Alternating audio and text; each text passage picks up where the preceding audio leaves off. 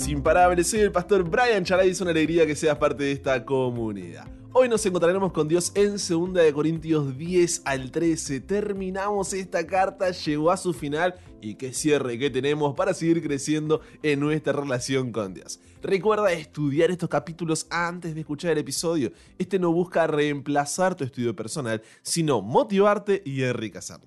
Con eso dicho, ahora sí conversemos. ¿Qué verdad aprendemos sobre cómo es Dios y su dirección para nuestra vida? Padre, muchas veces permitimos que orgullo, soberbia y ego nos lleven a la división y nos olvidamos de vivir en unidad. Y qué difícil es, Señor, cuando cada uno tiene su opinión, cuando cada uno piensa que tiene la razón, cuando cada uno piensa que las cosas deben hacerse de la manera que uno cree que deben hacerse. Y esto nos lleva a un montón de problemas donde hacemos que lo último que importe sea lo que en realidad importa, que eres tú, ¿no? Entonces, guíanos en este estudio para poder aprender a encontrar unidad cuando estamos divididos y a poder colocarte a ti nuevamente en el lugar que te corresponde, en el centro, Señor.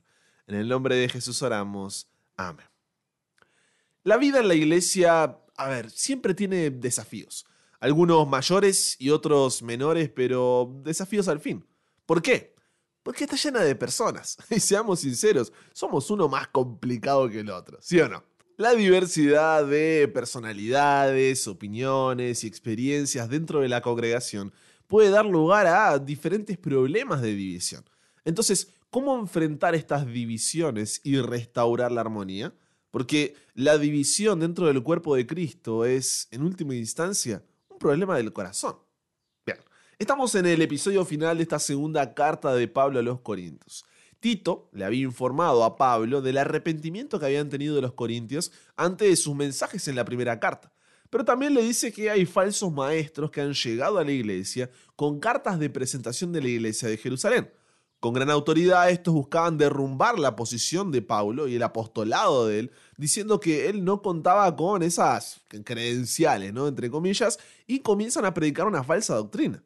Llegaron a Corinto promocionándose a ellos mismos, hablando mal de Pablo, diciendo que era un líder pobre, sin éxito. Así que todo esto hace que Pablo actúe rápidamente por el bien de la iglesia y envíe una segunda carta a los Corintios. En ella advierte a la iglesia en contra de las falsas enseñanzas y busca volver a levantar su imagen como apóstol verdadero. Esta es la razón por la que esta carta contiene más historia personal de Pablo que cualquiera de las otras. Al comienzo de la carta, Pablo ya mostró sus credenciales diciendo que estas eran su perspectiva de vida, el fruto del Espíritu Santo, su testimonio, el resultado de su trabajo y su propósito. Pero vuelve a retomar el asunto y quiero destacar cinco pasajes de estos capítulos que nos ayudan a saber cómo responder ante los problemas que llevan a una división dentro de la iglesia. ¿Ok? El primer paso para pasar de la división a la armonía es aunque no puedas controlar tus pensamientos, sí puedes controlar tu respuesta a ellos. Segunda de Corintios capítulo 10 versículos 3 al 5 dice, pues aunque andamos en la carne, no militamos según la carne, porque las armas de nuestra milicia no son carnales, sino poderosas en Dios para la destrucción de fortalezas, derribando argumentos y toda altivez que se levanta contra el conocimiento de Dios y llevando cautivo todo pensamiento a la obediencia a Cristo. ¿Qué está diciendo Pablo aquí? Que aunque vivamos en este mundo, no utilizamos las armas de este mundo. Las armas de este mundo, ¿cuáles son? Riqueza, talento, conocimiento, prestigio, jerarquía, influencia, perversión de la verdad y fuerza. Y esas armas estaban siendo utilizadas por los enemigos de Pablo. Pero él dice, yo no me voy a rebajar a eso. Pablo se valdría de la verdad de la palabra de Dios y el poder del Espíritu Santo, porque ninguna fortaleza humana puede oponerse a las armas del cielo. Entonces, por más que naturalmente queremos reaccionar de cierta forma, que pensamos que la otra persona o el otro grupo de personas merece, no lo hacemos, sino que sometemos nuestros pensamientos a Jesús confiando en Él antes que en nosotros mismos.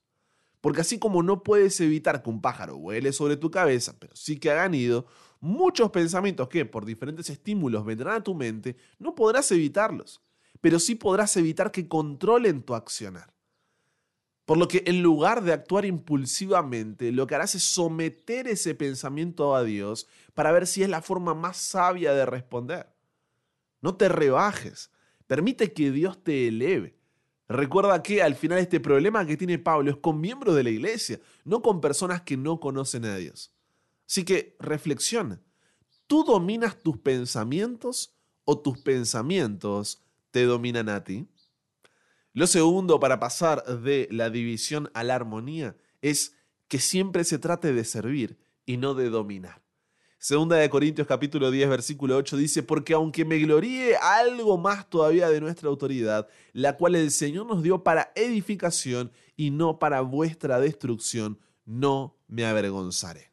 ¿Qué está diciendo Pablo? Estos falsos maestros se enorgullecían, se agrandaban de una autoridad humana, egoísta en sus motivos, era sobre ellos. En cambio, Pablo dice, mi autoridad viene de Dios y ojo, no es para elevarme a mí, no es porque tengo un problema de autoestima y quiero que me vuelvan a reconocer, no, es para elevarlo a Él. Mi autoridad no consiste en tener poder para dominarlos a ustedes, sino para servirlos. Y esto no es algo de lo que me voy a avergonzar, dice Pablo. Por lo que ante la división, no permitas que tu ego te controle. Recuerda que tus motivos no deben ser egoístas, no importa cuánto daño pienses que la otra persona o grupo de personas te han hecho. Reflexiona si la razón de esa división o diferencia te está haciendo sentir de esa forma. Si se trata sobre ti, ya perdiste desde un comienzo. Siempre debe tratarse sobre Dios. Tu objetivo siempre debe ser que las oportunidades de servir a la iglesia y cumplir con la misión no se vean afectadas por esta división, no tu orgullo. Entonces reflexiona tu deseo por ganar, por decir de alguna manera, una diferencia con algún hermano de iglesia en alguna cuestión X, ¿tiene que ver más con tu ego herido o con que no quieres perder oportunidades de servir a la causa del Señor? Para pensar. Lo tercero, para pasar de la división a la armonía, la misión de la iglesia está por encima de todo. La iglesia no tiene una misión, la misión tiene una iglesia. Si perdemos de vista nuestra razón de ser, lo demás pierde relevancia. Segunda de Corintios capítulo 10 versículos 15 al 17 dice, no nos gloriamos desmedidamente en trabajos ajenos, trabajos de otros, sino que esperamos que conforme crezca vuestra fe, seremos muy engrandecidos entre vosotros, conforme a nuestra regla, y que anunciaremos el Evangelio en los lugares más allá de vosotros, sin entrar en la obra de otro, para gloriarnos en lo que ya estaba preparado. Mas el que se gloría, gloríese en el Señor. Los que acusaban a Pablo se agrandaban sobre algo que ni siquiera ellos habían hecho parte. Pablo había hecho todo. Pablo dice, yo fundé esta iglesia. No me estoy enorgulleciendo del logro de otro, como ustedes sí lo están haciendo. Pero ni siquiera voy a usar esa carta. Yo lo único que quiero es que esta iglesia se fortalezca para que puedan plantar nuevas iglesias y así el mensaje del reino pueda seguir expandiéndose. La misión de la iglesia está por encima de todo aquí. La iglesia no tiene una misión, la misión tiene una iglesia. Y de nuevo, si perdemos de vista nuestra razón de ser por problemas entre nosotros, lo demás pierde relevancia. Entonces reflexiona, ¿qué pasaría si la misión fuera más importante que nuestros intereses propios y o diferencias?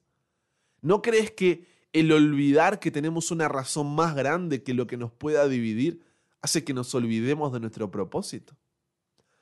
Lo cuarto para pasar de la división a la armonía es siempre fundamentate en la palabra de Dios. Segunda de Corintios capítulo 11, versículo 4 y versículos 13 al 15 dice, porque si viene alguno predicando a otro Jesús que el que os hemos predicado, o si recibís otro espíritu que el que habéis recibido, u otro evangelio que el que habéis aceptado, bien lo toleráis, porque estos son falsos apóstoles, obreros fraudulentos que se disfrazan como apóstoles de Cristo. Y no es maravilla porque el mismo Satanás se disfraza como ángel de luz. Así que no es extraño si también sus ministros se disfrazan como ministros de justicia, cuyo fin será conforme a sus obras. En otras palabras, ¿cómo puede ser que acepten con gusto, les dice Pablo a la iglesia de Corinto, a personas y su mensaje que es totalmente diferente del evangelio que les predicamos y que llevó a que toda esta iglesia comenzara en primer lugar? En el momento que la solución se busca en las opiniones, ya está todo perdido. Y muchas veces ambos lados intentarán manipular la palabra de Dios a su favor. Qué importante es entonces que pidamos la dirección del Espíritu Santo en oración para que nos dé la sabiduría necesaria para buscar la armonía sobre todas las cosas, sin ir en contra de su palabra que es nuestro fundamento. Menos opiniones y más Biblia. No para decir, ah, no, la verdad está de mi lado, no, sino para estar todos del lado de la verdad y estar todos con Dios. Satanás siempre intentará destruirnos de adentro para afuera. De eso no nos damos cuenta. Es Satanás el que está detrás de todo esto. Y dice, así como él se disfraza para poder engañar, lo mismo hace con sus representantes. Entonces, mientras estamos perdiendo nuestro tiempo ahí peleando que esto y que el otro, que división va, que división viene, Satanás está matando de risa nuestra cara. Más que nunca necesitamos que sea la Biblia la que guíe nuestro camino, porque si no, no importa cuán grande sea el motivo que llevó a la división, estamos cumpliendo con el propósito de Satanás más que con el de Dios, que es dividirnos. Y Él sabe que de esa forma nos lleva a alejarnos de Dios, a no cumplir la misión, a que haya personas heridas. Entonces reflexiona. ¿Hay una búsqueda sincera y honesta por Dios? ¿O se está buscando un ganador y un perdedor? Porque mientras sea así, ¿será que estamos haciendo de la palabra de Dios el centro o nuestras opiniones son el centro? Quinto y último, para pasar de la división a la armonía. Si te vas a enorgullecer de algo, que sea de Dios. En 2 Corintios capítulo 11, versículos 16 al 33, Pablo describe todos los sufrimientos que pasó por causa de Jesús. Como diciendo, si se tratara de credenciales, esos impostores que los están intentando engañar, no me llegan, pero ni a los tobillos, ¿eh? Pero no se trata de mí, dice Pablo. Se trata de Dios. Y no quiero que estas sean únicamente las razones por las que me escuchen. Incluso en 2 Corintios capítulo 12, versículos 1 al 4, hace referencia a su comunicación directa y personal con Jesús, experiencias sobrenaturales que sobrepasaban cualquier cosa que hubieran vivido sus enemigos. Pero termina diciendo en el versículo 5, si de algo me voy a enorgullecer, será de Dios. Es lo único. Tanto que Pablo, contrario a lo que muchas veces hacemos, resalta sus debilidades. Ese aguijón en la carne, una dolencia corporal que le causaba mucha perturbación y molestias a Pablo. Se cree que eran los ojos y que provenía de Satanás. Esto lo mantenía dependiente de Dios. Por eso dice en 2 Corintios 12, 9 al 10, y me ha dicho, bástate mi gracia, porque mi poder se perfecciona en la debilidad. Por tanto, de buena gana, incluso mis problemas, dificultades, dolores y sufrimientos, me gloriaré más bien en mis debilidades para que repose sobre mí el poder de Cristo. Por lo cual, por amor a Cristo, me gozo en las debilidades, en afrentas, en necesidades, en persecuciones, en angustias. ¿Por qué? Porque cuando soy débil, entonces soy fuerte. Ya que es ahí cuando nos falta todo que nos damos cuenta que lo único que necesitamos es de Dios. De esta forma Pablo intenta decir, esta reconciliación que estoy buscando no es por mí, es para que la obra de Dios pueda seguir siendo realizada. Yo no soy mejor que esos apóstoles por quienes yo soy, sino por a quien sirvo, Jesús. Y me puede pasar todo en la vida, ¿eh? todo, puedo perderlo absolutamente todo. Pero jamás me voy a enojar con Dios, me voy a resentir con Él, lo voy a recriminar. Porque es en mi debilidad donde me hago fuerte, donde aprendo a depender de Él. Es cuando me encuentro en el punto más bajo que me encuentro con Jesús. Entonces reflexiona. ¿Qué papel está jugando tu orgullo en esta división? Sé que tú no piensas que eres el responsable o iniciador de estas diferencias, pero ¿cómo tu orgullo y el no mirar a Jesús por sobre todas las cosas está complicando la vuelta a la armonía? En conclusión, la vida en la iglesia siempre tiene desafíos. Algunos mayores y otros menores, pero desafíos al fin. ¿Por qué? Porque está llena de personas. Y seamos sinceros, somos uno más complicado que el otro. La diversidad de personalidades, opiniones y experiencias dentro de la congregación puede dar lugares a diferentes problemas de división. Entonces, ¿cómo enfrentar estas divisiones? Hoy aprendimos cinco pasos prácticos. Primero, aunque no puedas controlar todos tus pensamientos, sí puedes controlar tu respuesta a ellos. Segundo, que siempre se trate de servir y no de dominar. Tercero, la misión de la iglesia está por encima de todo. Cuarto, siempre fundamentate en la palabra de Dios pidiendo la guía del Espíritu Santo en oración. Y quinto, si te vas a enorgullecer de algo que sea de Dios. No permitas que las divisiones te alejen de Dios. Al contrario, no importa cuán ofendido o herido pudiste haberte sentido, que éstas sean un recordatorio de cuánto necesitas a Jesús en tu vida, al igual que tu iglesia. Al final, ¿quiénes somos para creernos mejores que el resto? Es a los pies de la cruz, donde no se trata de ti ni del otro, se trata de Él. Y es allí, solamente allí, donde podemos encontrar la reconciliación. Entonces, al igual que Pablo termina esta segunda carta en 2 de Corintios 13:5, en medio de su despedida, yo digo, examinaos a vosotros mismos si estáis en la fe, probaos a vosotros mismos. Conversamos con Dios sobre esto. Qué tema, Señor, y qué, difícil que es, porque en la teoría todo muy lindo, pero en la práctica uno, la verdad que, que se le complica, Padre, pero ayúdanos a encontrar esa unidad. Quiero orar especialmente por esas familias donde en este momento no hay unidad, por esas iglesias donde en este momento no hay unidad, para que tú, Señor, puedas obrar al igual que lo hiciste en la iglesia de Corinto, para que tu Espíritu Santo pueda estar allí, moviéndose, actuando que recordemos todo lo que fuimos conversando hoy. No será fácil, Señor, pero hoy queremos decidir que te pondremos a ti por sobre todas las cosas. Somete nuestro orgullo, soberbia y arrogancia, Señor. Danos humildad para poder encontrar esa unidad a los pies de la cruz. Nos entregamos hoy a ti. Cámbianos, renuévanos, transfórmanos. Somos tuyos. En el nombre de Jesús oramos. Amén. Y con eso llegamos al final. Comparte con otros lo que aprendiste hoy. Súmate a la comunidad en WhatsApp, totalmente gratis si todavía no lo has hecho, para recibir una notificación en tu celular cada mañana, escuchar los episodios sin conexión, tener material extra, hacer tus preguntas, acceder a contenido exclusivo y te espero en el siguiente para que nunca pares de aprender y nunca pares de crecer. ¿Por qué? Porque hasta el cielo no paramos.